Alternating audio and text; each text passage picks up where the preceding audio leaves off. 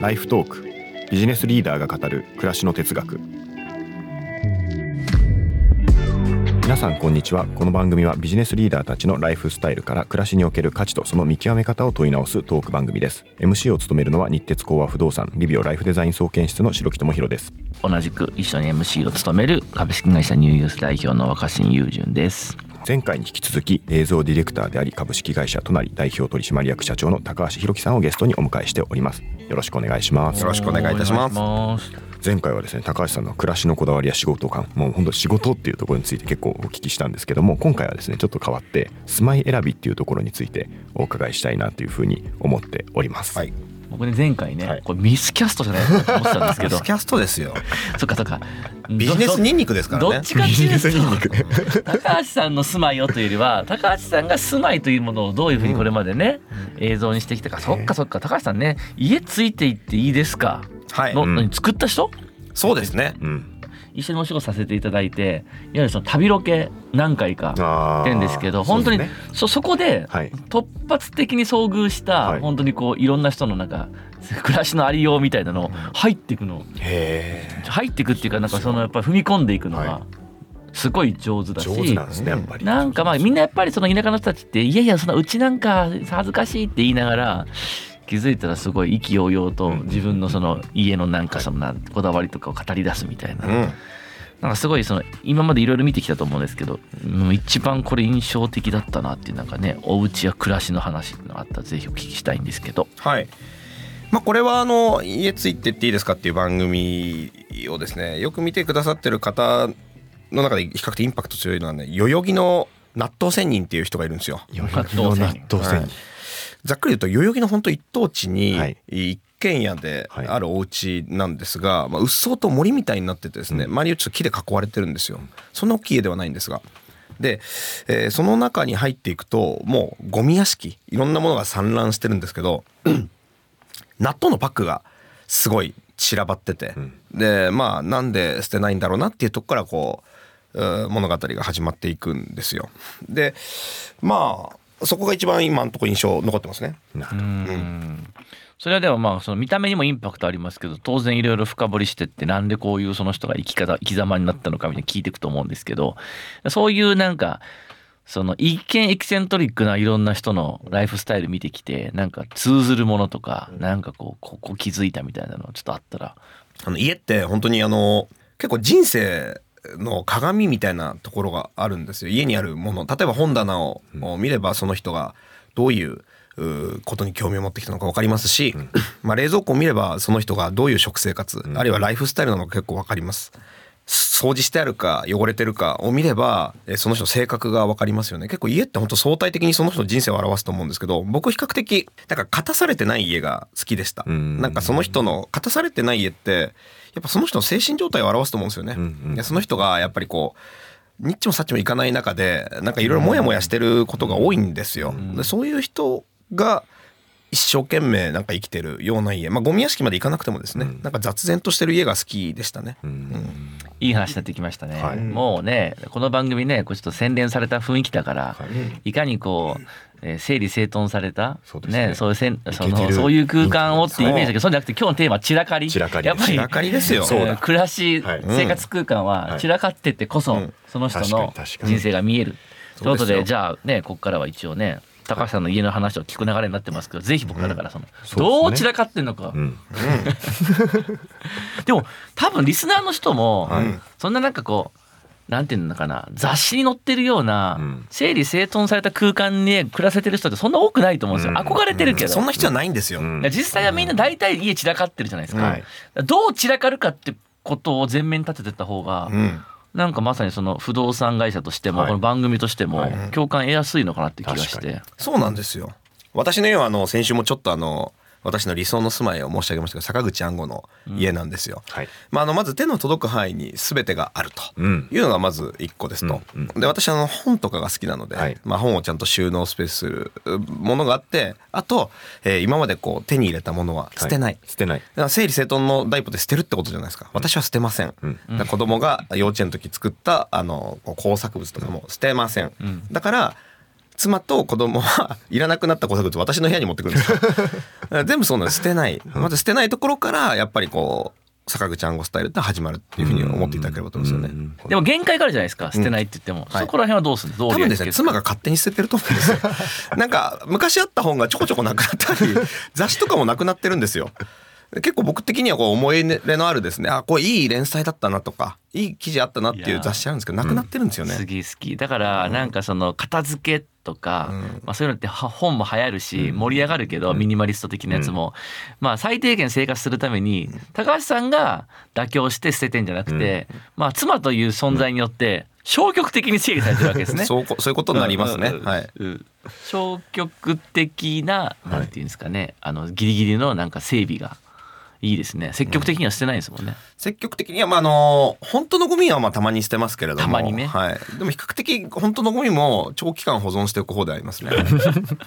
そんな中でもなんかこだわり、まあ、今のまさにこだわりなのかなと思うんですけど、うん。そのどんどんこう溜まっていくもの以外にこういうインテリアだったりとか、うん。なんかこう家の中でここはちょっとこだわってんだよねみたいなそんな場所とかものとかってありますか？ああまあそれで言うとですね、あのーなんか作業場所のその眺望がいいことは結構求めるえことが多いですね。あの僕やっぱ一日十何時間モニター見てるんですよ。あのずっと編集してるとかあるいはプレビューって試写映像見てることでもう目が本当に痛くなるんですよ。コンタクトとかあの一日3回ぐらい変えなきゃいけないから定期便がすぐなくなるんですよ。うんだからそのちょっと目を休められるこう10分とか、はい例えばズームがつながる前の1分とか遠く見たいんですよね。あっていうとまあその決してミーハーな意味ではないんですけどやっぱタワマンとかのが好きですね、その眺望がいいところに机を置いて、まあ、ちょっと横を向けばこう眺めがいい。でこれ別に高いそうじゃなくてもあの借景でもいいんですけどね、あの隣がちょっと低くて庭になってるとか、なんかそういうとこが好きな傾向ありますね。いいですね、汚い散らかったタワマン。汚くて散らかったタワマン。この相性の悪さが最高ですね。そうあの私のタワマンの中で一番汚いと思います私の部屋。なるほど。ああと近くにまあ田原総一郎いるんですけどどっちかだと思いますやっぱ田原さんも相当汚いんで、はい、まあそれはねなんかね、ええよくあのドキュメンタリーで出てきてねむちゃくちゃなう資料山積みの中でねパンにバター塗って食ってますよね。そう。ああいうあなるほどね。はあはあはあは。あなるほど。なんかちなみに今高橋さんでどの辺のエリアに住まわれててそのエリアってどんな感じで選ばれたんですかね？僕今あの中央区の佃っていうところに住んでますね。で佃っていうのは前から結構高校時代から僕は注目してたんですよ。僕結構土地と不動産マニアなんですよ昔から。もうこれ本当筋金入りで、はい中高生時代からはいやっぱりかなりそこら辺に対してこだわりはあったんですよ。将来はどこに住みたいとか。うんうんうんっていうのがあって、まあ、佃っていうのは高校生の時から結構注目してたんですよね。そうなんですね。そうなんですよ。どんなとこに注目されてたんですか、うん、ああいいご質問ですね。中国の佃っていうのは 本当に唯一無二のところなんですよ。うんだから私は本当にこう住まいマニアなんで、家ついてっていいですかやってるぐらいですからありとあらゆる可能性を検討したんですよ。なるほど。でねやっぱ理想の住まいっていうのはどういうとこかっていうと市中の三居なんですよ。なシチューの三居はい、あの市っていうのは市場の位置ですね、うん。で中のうん。山のうん。居住地の居なるほどね。で市中の三居って言うんですけどまあ言葉だな、人間っていうのは自然の中で暮らすのが一番なんですよ、はい。静かなところ、うん。でちょっと鳥とか水辺とか緑があるところに住むのが一番なんですよ反面ですね職場に近いことも大事なんですよ、だけど基本的にはそれって矛盾するんですよね、うんあの特に都市で、えー仕事を持ってる人にとっては。で僕結構映像忙しいんで、まあ、そう時間かけて2時間とか通勤はできないので、まあ、本当は鎌倉とか三浦に住みたいんですけど住めないんですよ、はいうん。まあ、なんとか東京でえーそれを実現できるとこはないかなと思った時にまあ、一個あるのは高級住宅地はあるんですよ。はい例えばあの広尾のうん。森の方行っちゃうとか、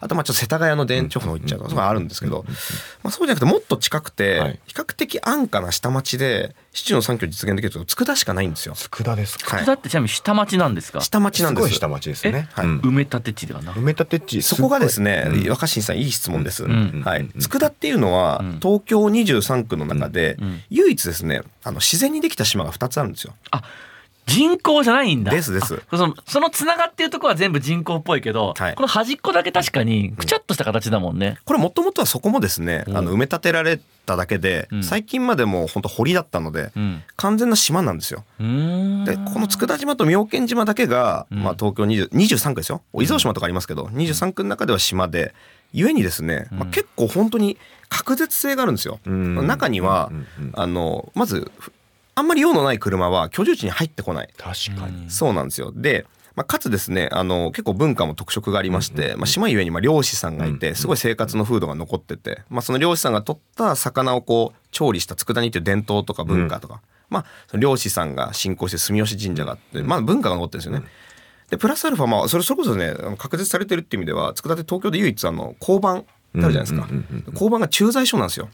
駐在所っていうのはあのお巡りさんが住む場所なんですよね。なるほど。住んで守ってくれるからはい。治安がいいんですよ。これなぜ住むかっていうと昔あのすぐ駆けつけられなかった島は私でしか、あの船の私でしか来れなかったから,、うん。だからその治安もいいですし、わあびっくり。僕田舎出身だから、うん。基本的に全部駐在後ろに家があって、うん。そう。そうたまに警警官の私服姿が見るっていう。そう。福井と一緒なんですよ。佃っていうのは。佃がまさかそうだったんですね。佃は福井並みに、はい。えー隔絶されていて、はい。自然が残されていて、うん。外からこう下界から侵食されないうん。特別な街なんですよ。これめっちゃ面白い。ちょっと面白いね。年明けなんか俺ここ遊びに行きたい、はいどうぞどうぞ。うんうん。あのまあだって別にアクセスは悪くないじゃないですか。車車で僕ねプイって行けるから、佃で遊びましょうよ。いいですよ。そうそうおおっしゃる通りいい質問です。うん。佃っていうのはその癖ですよ。そんな自然が残ってて文化も残って自然残ってるんですよあの石川島播磨重工、うん。あの石川島の造船所をこう開発した公園が大きいんですけど、の割に東京駅に5分ぐらいなんですよ。そうですね。タクシーでねそうで銀座もすぐなんですよ。そうですね。しかも今それこそものすごい大開発されてるあの晴海のねすぐ近くだから建物とかじゃんじゃん建ってるいやいや、晴海と一緒にしないでいただきたい。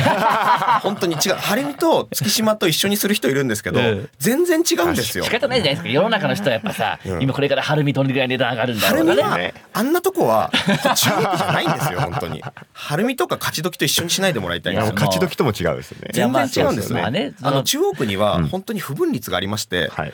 佃煮すく住吉神社っていうのがあるんです。はいはい。今今僕今もはい住吉神社ほらそう住吉神社がピンピンしてるあるんですよすごい見。てた、うんで昔のですねあの月島物語とかっていうですねあの、うんよもたさんっていう人が書いたあのうん作家さんですけど、うん評論家だけどエッセイ読んでいただければ分かるんですけど、やっぱりですね中央区民のここら辺の住民が、えーのこのヒエラルキーっていうのは、はいい、かに住吉神社に近いかなんですよ。そっからなんですね。江戸が皇居にいかに近いかが大事だったように、はい中央区は住吉神社にいかに近いかがもう、うんこうか格なんですよ。うんってとつく佃島が一番で、はいえー月島は下。ゲ。えー勝ち時とかは下の下。ゲのゲ晴海なんてもう下の下の下ですよ。私から言わせたら。一緒にしないでもらいたいんです。はいい。や白木さんはいのお勤めではた会社が、うんまあ、そこにね、大変価ですよ。値をねこ作ってきたわけですから、まあ今のはカットせずに放送したいと思いいますやいやあのいいところですよ。それはそれはですね他の地区に比べたらいいところなんですけれども、やっぱり住吉神社を中心としたこれはあくまで私の価値観ですよ。そはいれ一言で言わせてもらえば、利便性で言ったら月島の方が駅直結のマンションありますから。そうですね。ただ利便性じゃないんです私が求めてる利便性と、うん。しあの自然の自然。市中の三居、うん。そのやっぱりこうコラボレーションであって。私の価値観で言うと、うん。晴海は下、アルミははい、で佃が上うん。そう。佃はそうですね。残ってますからね。やっぱ街並みが本当に。はい、晴海はわ私言っときますけど好きですよ、うんうん。言っときます、トリトンも好きです。すごい行きますけれども、はい。そういうことです。いやでも佃は実は僕あの土地を買う仕事もともとずっとやってて、あの人生で2回目の土地買わせてもらったのが佃のあの土地をあの地主さんと10人くらいこうお話しして何丁目ですか？佃の2丁目です、ね、二丁目ですか？はい、はい。あのもう1年くらいもう佃に通いまくって、はい。交渉してみたいのをやったのがすごい思い出の深いいや場所だそうですよね。が高いと思いますよ。やっぱはい日鉄工和不動産ははい。佃に着目するっていうところは本当に目が高いと思いますよ。そうなんですよ、はい。すごい縁があるなと思いました、ライフトークスマ選びあの一つは市中の三居ってところ出たかと思うんですけども、他にもあの重要視することあるとしたらちょっと何がこう挙げられますか、そうですね。市中の三居であること、まあ、市中の三居って先ほど言った通りですね、仕事が忙しくて、うん。え近くに住みたいんだけど自然の中に住みたいっていう、それが人間の最高の住まいだっていうふうに僕は思ってるっていうところですね。でまあオンオンフを発揮させるっていうんですかね。はい。分かりやすく言うと。で眺望はさっき言ったみたいにこう映像の仕事ゆえに目を保養した一瞬でもっていうのがあります。日当たりに関してはやっぱりこう僕映像の作り手なんで、えーちょっと昼夜逆転してるんですよ。やっぱ5時とかに寝ると日当たり悪いと起きれないんですよ。あ5 時に寝てちゃんと6時に明るくなってもらわないとはい。起きれない。でも6時には起きようとするんですね。まあその6時半とはかにはせめて起きたい。7時とか、っていう意味で言うと日当たりって結構大事だし。なるほど。うん、そうだね。5時に寝るからね。暗くて昼前までねちゃんぐっすり寝れるようにしてくれじゃなくて、うん。5時に寝てすぐ起きれるように。あのまあせっかく言うと起きた時にまあカーテン開けたいんですよ。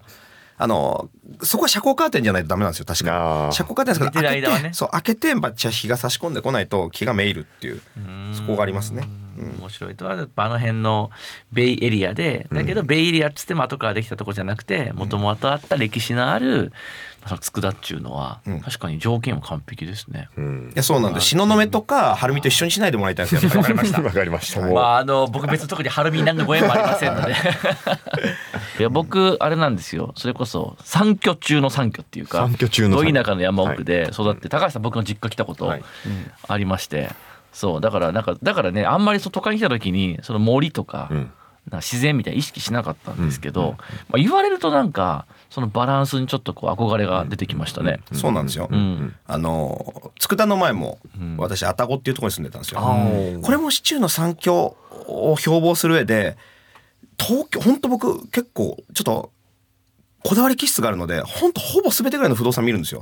マンションとかに関しては、うんうん。ターゲット決めたら。うんっていう意味で愛宕は佃の次にです。港区の愛宕って知ってます、はい。うん。ここはですね山になってるんですよ、で上に愛宕神社なんですけど一軒家が数軒だけあって、そこ本当山の上に一軒あるんですよ、うんうんなので、まあ、一切こう道路の音しないですしもう雪でも降ろうものなら何にも物音しないですし、まあ、夏になるなりかけの頃はアマガエルの鳴き声がしまして、あヒキガエルですかあれ？あれは引き換える。義行くのはい。福井の、ね、和菓子さんじゃとかですけどカエルのね鳴き声僕らの時は夏とか大合唱ですから。大合唱。でもそそんな田舎は行きたくないわけでしょそんでも本当の田舎には暮らしたくないんですしょ東京駅までやっぱりでタクシーでパッて行けないといけないわけだからね。そうですね。まあ本当はまあい行けて、うん、成績桜ヶ丘ぐらいまでじゃないですか それより向こうは無理ですしかもそれをね安く見つけるっていうのはコツがあるんですよ。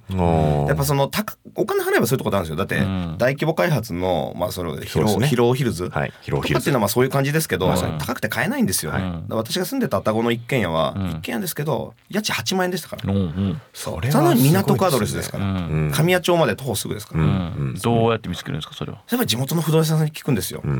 でまあ、ターゲット定めて Google アースとかいっぱい見て、ん。あここなんか家があるなって調べて完全にさなんかの番組のディレクターの調べ方じゃないですか。そう本当そうなんですよ。出てない情報を地図から見て家あるはずだから行ってみて。ってそうですよ。うん。となると、そっかそっかいわゆる大手のそういう不動産賃貸サイトに載ってなくても、ああるよあるよみたいな、そうなんですそうなんです。んそういうのをずっとやってるんですよ僕は。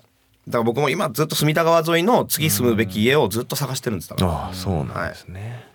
僕らの人生でこれ豊かだったなっていうには、うん。まあ、僕らはもちろん他人との比較意識してるから、タワマンとか住み出すとさ、はい。とはいえねそこそこ気に入ったとこ住んだってさもっといい部屋あるしもっといい条件もっと高額なところってあるけど、うん。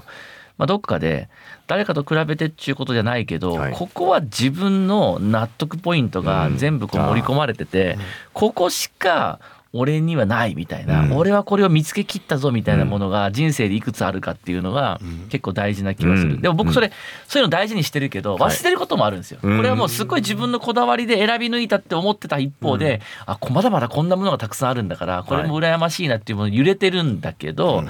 まあでもやっぱりそれはキリがないから高橋さん言うように、俺はこの条件があってこの条件とこの条件とこの条件をすぐ見つからないかもしれないけどなんとか見つけ切ってやるみたいなスタンスで自分の暮らしを作っていくっていうのはちょっと悔しいけどなんかすっごいちょっとおしゃれな感じがするっていうかね。ただちゃんとこれ視聴者の方に伝えておきたいのは、はい。これやらない方がいいんですよ。すねこれ本当にこれはですね、はいあの結論から言うと今日の結論としてやっぱはい晴海とか東雲に買った方がいいと思うんですよ。でこれなぜかっていうと、はこのスタイルはやっぱ家庭を持つと揉める原因になります。やっぱこだわりが強すぎるんですよ。うん。えでも今の話、うん。今のその語ってくれたこと？はい。うん子供がパパの口から聞けたら、うん。すごいロマンチックっていうか、うん。なんか素敵なお父さんやっぱそのポリシー持ってんなってなる気がしたんだけどそうはならない。子供はなると思うんですよ。やっぱ妻がそうはならない。なるほど。妻はやっぱりその買い物行くのに眺望がいいとかどういうことみたいなタワマンっていうのは便利不便ですよ。下に行くまで数分かかりますし、そうだねまあ、仮に愛宕の山だったとしたら、はいいやなんで山の上なのってなる帰る嫌じゃないですか、うん。ってなるのでやっぱそこは妻と暮らすならやっぱ値段も安くて駅直結の月島のマンションとか、うん。まあ、バスも出てる晴海とか、はい。やっぱ東雲に住んだ方がいいと思うんですよ。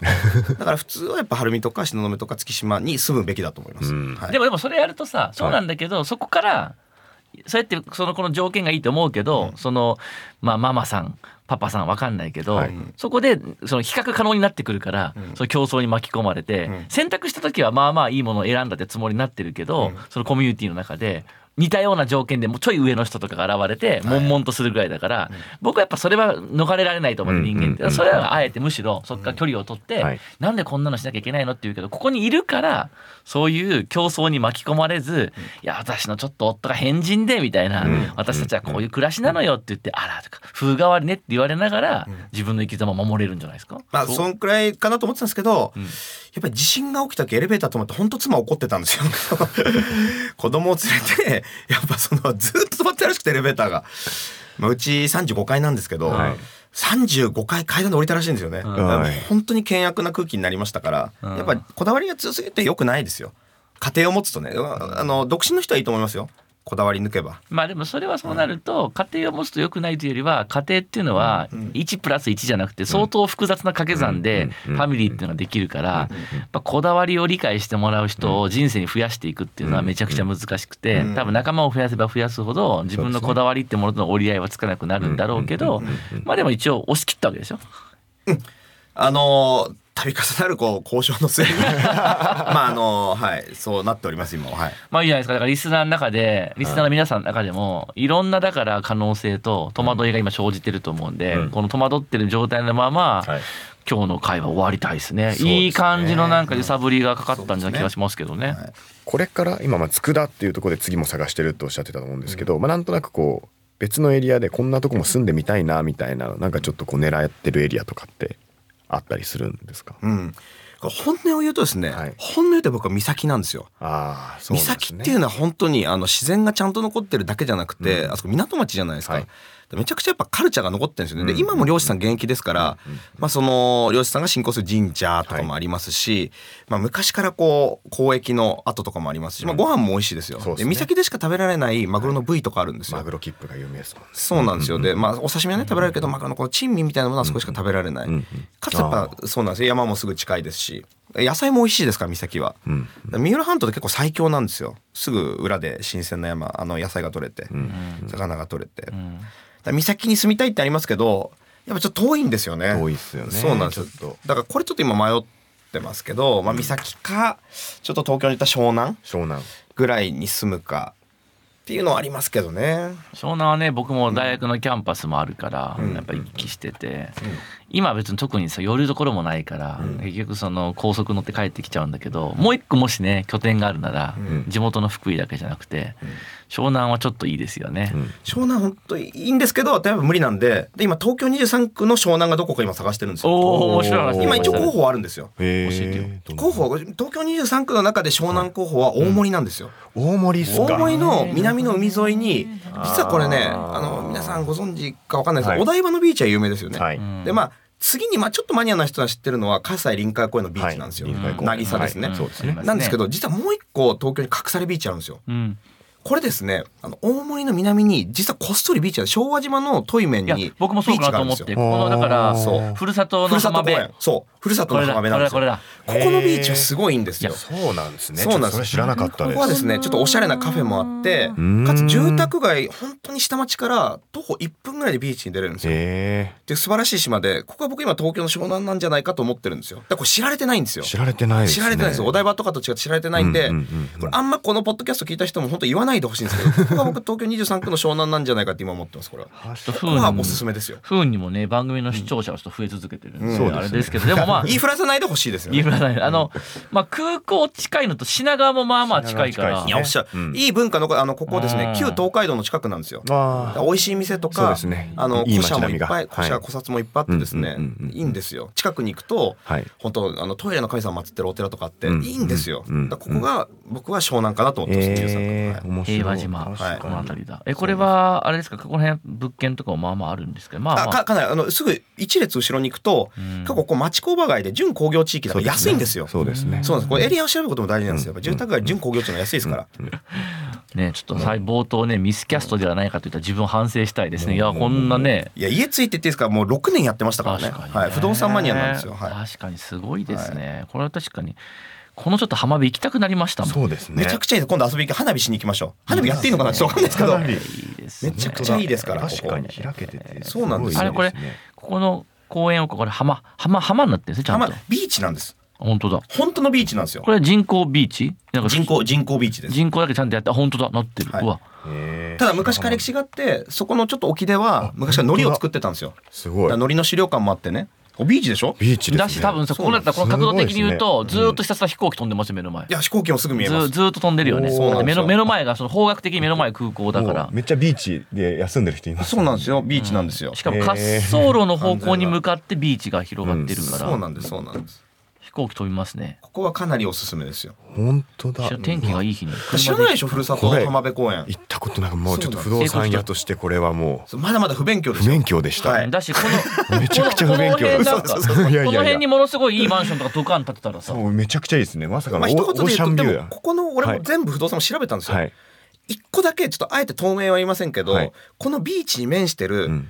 団地が一個あるんですよ、うん。でそこの角部屋が僕一番いいんじゃないかと思ってるんですよめちゃくちゃ安いはずです。多分6万ぐらいです多分。そうですよね。築年数も結構経ってる。それ私はそこを今避暑地にしようと思っててへー佃とはい。大森のはい。二拠点ライフを今しようと思ってます。めちゃくちゃごいいっすそうね。そうなんです。確かにここの中古マンションとか買ってうん改装して普段エア便とかに貸しつつだって空港に近いからうんうん。で空いてる日は自分もなんで投資物件にするんですか？いやそれはね 住まなきゃダメなんやっですよぱ白木白木さんと出会っちゃったんでそこはちょっと僕はねあの投資部門なんですかこれは？投資マンションじゃないですよ。えでもそういうことも詳しいらしいねなるほどなるほどななんかあれですよ副業ではい。そういうね中古の空き家とか買って リノベして投資みたいのしてるまあらしいそれもそれでありなんですけどね。んありなんですけどまあ住んでなんぼなんでいすよ住むのはやっぱ新宿に住みたいなってことだね。うん。まあ新宿もいいとこですけどね高橋さん2回にわたってのご出演ありがとうございました、はい。実際お話ししてみてどうでした？いややっぱりですね、はい。あの不動産のマニアックな話っていうのはなかなかうんうん。すると嫌がられるので、嫌がれない場で喋れたの嬉しかったですよ。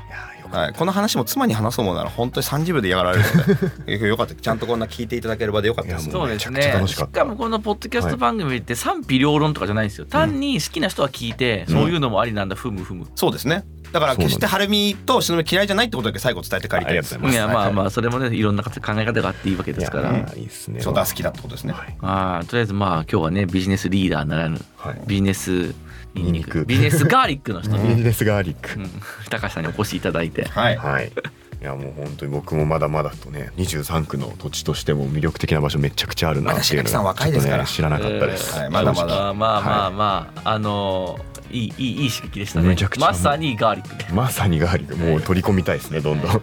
番組をお聞きの皆さんぜひ番組のフォローや評価コメントをお願いいたします。X こと旧 Twitter でカタカナでハッシュタグライフトークでの投稿もお待ちしております。コメントしていただいた投稿は僕と若新さんがチェックして番組の今後の参考にさせていただきます。それでは次回のライフトークでお会いしましょう